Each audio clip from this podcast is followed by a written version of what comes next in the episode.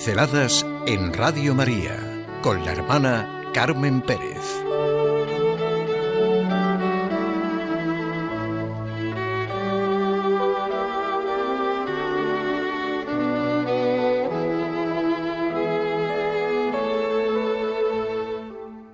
¿Quién no quiere el ciento por uno? ¿Quién no quiere experimentar el ciento por uno en el esfuerzo realizado? En el amor que se da, en el respeto que se siente, en la alegría, en todo lo que nos hace crecer y ser mejores. ¿En qué quiero yo concretamente experimentar el ciento por uno? ¿Y usted? Es verdad que los hombres no nos limitamos a existir, a vivir sin más. En cada momento decidimos lo que es nuestra vida y lo que será el momento siguiente. Cada situación es, de hecho, una oportunidad para crecer más allá de nosotros mismos. Y esto no son palabras, es nuestra propia vida. Así es como experimentamos el ciento por uno del que se nos habla en el Evangelio. ¿Qué es lo que nos sostiene en la dificultad o en lo aparentemente imposible de aguantar o de superar? El amor, nuestra capacidad de amar, de dar, de reconocer, de aprender, que nos enseña a juzgar e interpretar. Por eso nos dijo Jesucristo. Bueno, no nos lo dijo, nos lo dice constantemente. Sed compasivos como vuestro Padre es compasivo. No condenéis y no seréis condenados. Perdonad y seréis perdonados. Dad y se os dará una medida buena, rebosante, porque con la medida con que midáis, se os medirá. Solamente dando se recibe el bien. Solamente en este camino experimentamos el ciento por uno. ¿Cuántas veces en la vida nos hacemos daño a nosotros mismos por actuar sin comprensión hacia los demás, por ir de raquíticos y de criticones? A primera vista, juzgamos y condenamos a los demás, los interpretamos según nuestros esquemas y visión, según nuestros problemas y situación. Nos metemos en la dinámica de la interpretación ramplona, del juicio fácil, de la crítica negativa. Podemos levantar falsedades contra una persona hasta el punto de dañar su imagen.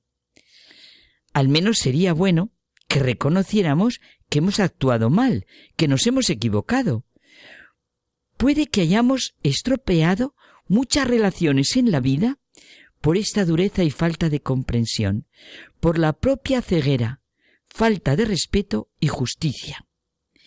Me acuerdo de una anécdota que podemos trasladar con todos los condicionamientos del sentido común a nuestras situaciones ya sabemos que los ejemplos se vengan. Un matrimonio joven, que hacía ya cinco años que se había casado, parecía que no podía tener hijos. El marido, para alegrar a su mujer, que estaba muy sola en la casa, un poco alejada de la ciudad en que vivían, compró un cachorro, un pastor alemán. El matrimonio se acostumbró al perro, y lo vieron convertirse en un magnífico perro. El perro les cuidaba fielmente y les salvó muchas veces de los ladrones. El cariño a los perros lo saben como todo en la vida los que lo han vivido. Bueno, pues después de siete años de tener el perro, la pareja logró al fin tener el hijo tan deseado. Era natural que la pareja se centrara en el hijo y disminuyeran las atenciones al perro. Al marido le daba la impresión que el magnífico pastor alemán tenía celos del niño y de que ya no era el perro cariñoso y fiel que había sido siempre. Un día dejaron en la cuna a su pequeño y se fueron a la terraza. Su susto fue terrible cuando sintieron al perro a su alrededor con la boca ensangrentada y moviéndoles la cola. El dueño pensó lo peor. Sacó una escopeta de caza y en el acto, sin pensarlo, mató al perro. Fueron inmediatamente al cuarto del bebé y se encontraron una serpiente degollada. El dueño se derrumbó. He matado a mi perro fiel. las malas interpretaciones, los juicios incorrectos, nos llevan a situaciones en las que los más perjudicados somos nosotros mismos. Es tan rico reconocer las cualidades del otro, ver su grandeza y no limitar por nuestra ramplonería sus posibilidades. Esto establece un espacio de libertad y hace desaparecer el sentimiento de envidia que tanto daño nos hace. Solo una persona con alma veraz y noble es capaz de reconocer la grandeza del otro. Este reconocimiento del otro está en estrecha relación con el respeto. Solo así crecemos.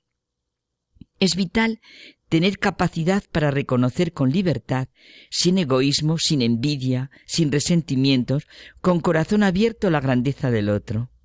Esto implica amplitud, profundidad de vida, sencillez, vida interior. En mi congregación hay, una hermana a la que yo le agradezco constantemente su manera de mirar, porque es una preciosidad. Si me dicen cuál es la, la cualidad más importante de esta persona, el reconocer el bien de los demás, el alegrarse con el bien de los demás.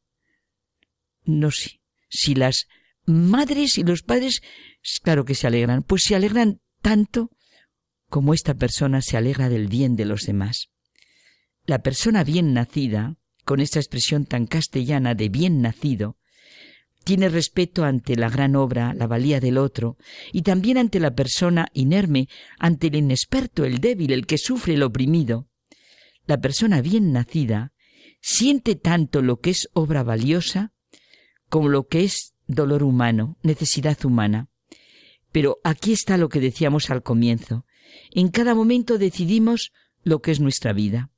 Podemos endurecer y embotar nuestros sentimientos en lugar de ensanchar nuestra capacidad para recibir el ciento por uno, porque no se nos puede dar lo que no somos capaces de recibir.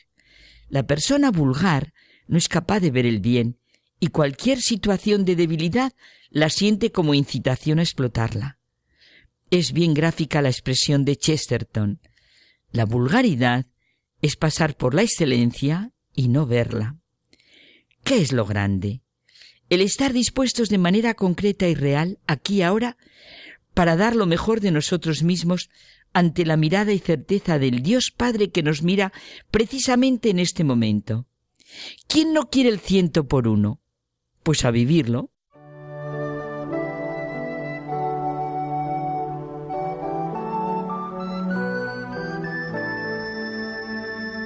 Pinceladas en Radio María con la hermana Carmen Pérez.